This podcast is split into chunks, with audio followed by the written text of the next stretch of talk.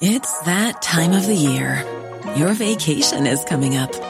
You can already hear the beach waves, feel the warm breeze, relax, and think about work. You really, really want it all to work out while you're away. Monday.com gives you and the team that peace of mind. When all work is on one platform and everyone's in sync, things just flow wherever you are. Tap the banner to go to Monday.com.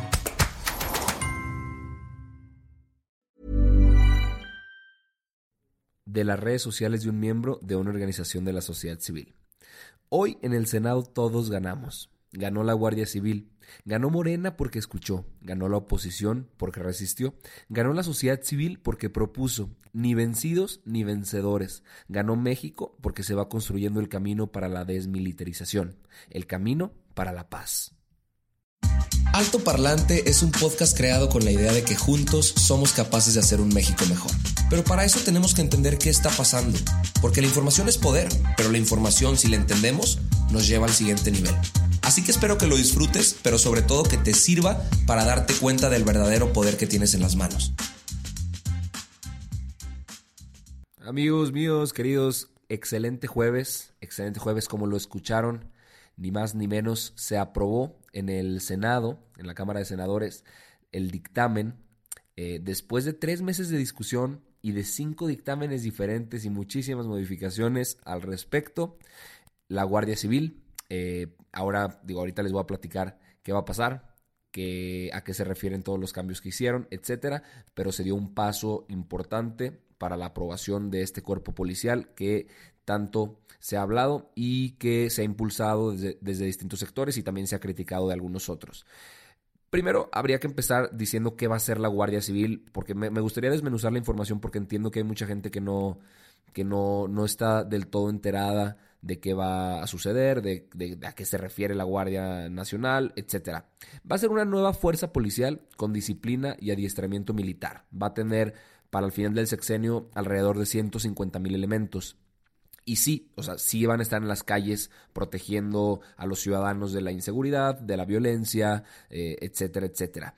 Entonces, el Senado aprobó por unanimidad el nuevo dictamen que modificó casi en su totalidad eh, lo que les habían enviado de la Cámara de Diputados antes. De eso ya, ya habíamos hablado y de hecho el, el audio que escucharon al principio, el texto, se contrapone muchísimo con lo que se habló cuando la Cámara de Diputados envió su dictamen, porque en aquel entonces, de hecho, hasta yo decía, yo, yo, lo dije, perdió México, y hoy el texto se contrapone y dice ganó México. ¿Sabes? Eh, Morena logró acordar con los partidos de oposición para llegar a, a, un punto medio en el que se pudiera, en el que pudiera coexistir las ideas para que esta guardia existiera. Pero a ver, paso a paso, vamos, vamos a ir respondiendo dudas. Eh, mucha gente quizás se preguntará si, si van a ser militares, si no van a ser militares, porque se había hablado de que era un mando civil, un mando militar, un mando mixto, etc. La Guardia Nacional no va a ser controlada por el ejército. O sea, quedó definida como una policía de carácter civil y va a estar adscrita a la Secretaría de Seguridad Pública y Protección Ciudadana, ya no a la Secretaría de la Defensa Nacional, como antes se había propuesto. No va a haber mando militar ni mixto. O sea, se habló con los legisladores y, se reconoció que este fue un punto bien difícil de acordar porque, porque había integrantes de Morena que proponían que fuera un mando militar o un mando mixto, pero ahorita hablamos un poquito más al respecto. Eh, ¿Cómo va a funcionar? Las Fuerzas Armadas que ya existen, es decir, la Policía Militar y la Policía Naval, van a dar elementos suyos para que arranque la Guardia Nacional, o sea, para que puedan apoyar a, hacer tareas de disciplina, de preparación, pero solo en lo que se conforma la estructura propia para que la Guardia Nacional lo haga por sí sola. O sea, van a funcionar como un tutor que les van a dar los lineamientos en lo que agarra eh, vuelito, en lo que toma forma, y después la Guardia Nacional pues va, va, a hacerlo por sí misma. Eh, a los nuevos reclutas de la de la Guardia no van a poder ser elementos de las Fuerzas Armadas. Eso quedó muy claro y le dio muchísima ligerez al tema y mucha tranquilidad a los que se cuestionaban si elementos de las Fuerzas Armadas en realidad tendrían que estar en las calles defendiéndonos por su adiestramiento militar, porque están entrenados para vencer al enemigo y no para, para salvaguardar los derechos de un ser humano, etc. ¿De qué se va a encargar esta Guardia Nacional? Literalmente puede combatir cualquier delito, federales, locales, y eso se le otorgan sus facultades legales. Pero hay, hay, hay algunas cosas interesantes, porque antes se había propuesto que iba a investigar los delitos como si, o sea, fungiendo como un ministerio público y ahorita sí va a poder investigar, pero solo bajo conducción del ministerio público y a petición de este. Eso es importantísimo. Entonces sí va a poder hacer labores de investigación y cumplimiento de órdenes de aprehensión, de cateos, etcétera, pero solo a petición del ministerio público. Un senador que se llama Miguel Ángel Mancera eh, comentó que la Guardia va a poder actuar siempre y cuando los gobiernos locales y estatales les hagan la petición. O sea, van a, van a, van a trabajar de manera complementaria. Una no va, no va a dominar a la otra, no le va, o sea, no se contraponen básicamente. Ahora, para que esto funcione, se van a tener que redactar algunas leyes. La primera es la Ley Nacional de Uso de la Fuerza. Esta le va a poner reglas y condiciones al uso de la fuerza de todas las fuerzas, valga la redundancia, de seguridad del país, no solo a la Guardia. A mí me parece positivísimo eso, porque entonces van a empezar a regular a todas las fuerzas policiales, no solo a la Guardia Nacional. Eh, esta ley les va les va a, marcar los principios de legalidad, de necesidad, de proporcionalidad, de racionalidad y de oportunidad que los van a regir y también qué armas pueden y no pueden utilizar y en qué casos. Entonces eso ah, está, está buenísimo. Aplausos para eso. También van a regular cómo va a actuar la policía en manifestaciones públicas, eh, lo cual a, mí me parece muy positivo porque hemos visto abuso de la autoridad y de la fuerza y violaciones a derechos humanos en temas de manifestaciones y choques entre la ciudadanía y los grupos policiales. Todo esto eh, está estipulado en el artículo 4 transitorio, pero no es lo único que está estipulado en ese artículo 4 transitorio. Ahorita vamos a hablar un poquito más al respecto.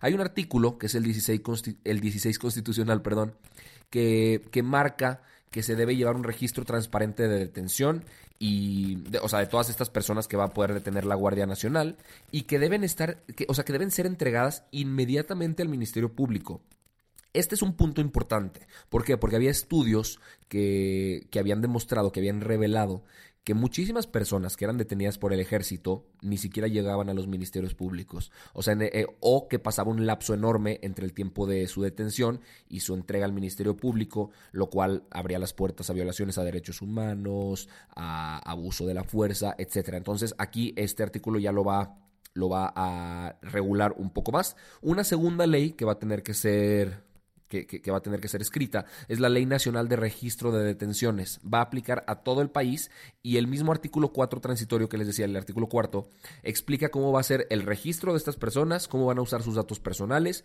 y quiénes van a poder tener acceso a este registro.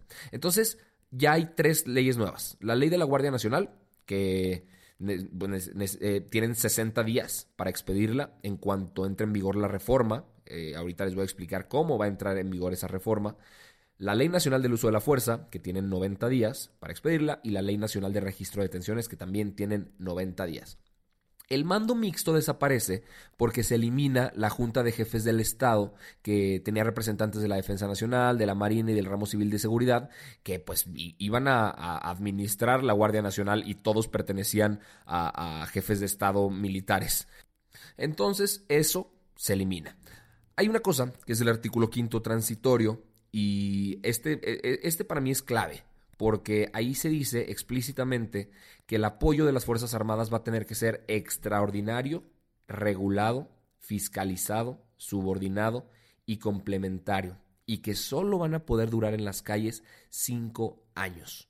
Eh, Andrés Manuel dijo que, que él cree que cuando vean cómo funciona la, Guardia Nacional van a querer que sean más de cinco años, pero bueno, esto estipula que de entrada van a tener solo cinco años para actuar en las calles y dejar esa base sólida para que la Guardia Nacional después funcione de manera de, manera autónoma.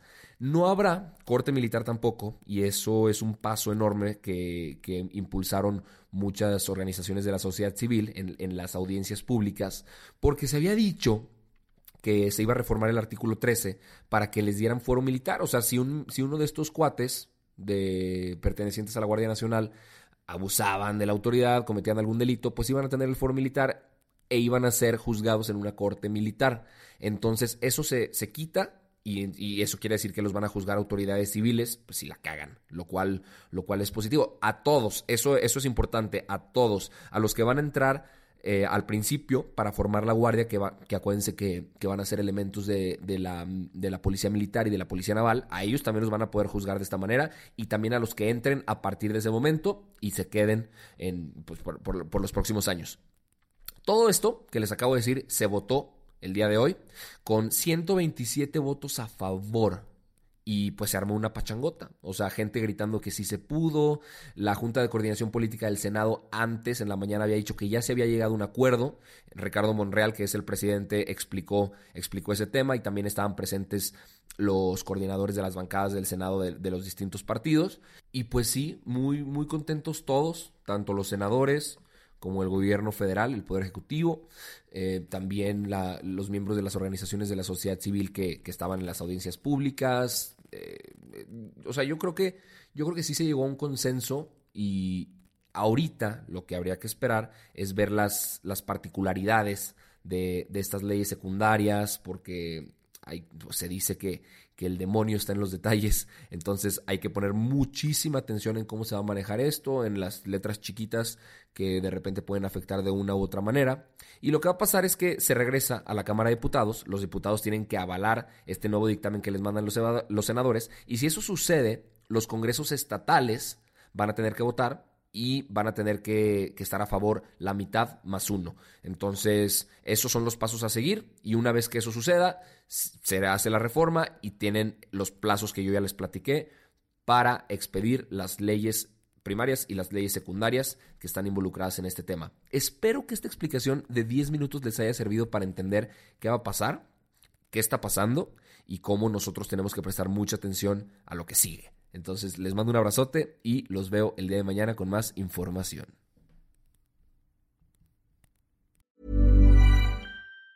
Normally being a little extra can be a bit much, but when it comes to healthcare, it pays to be extra.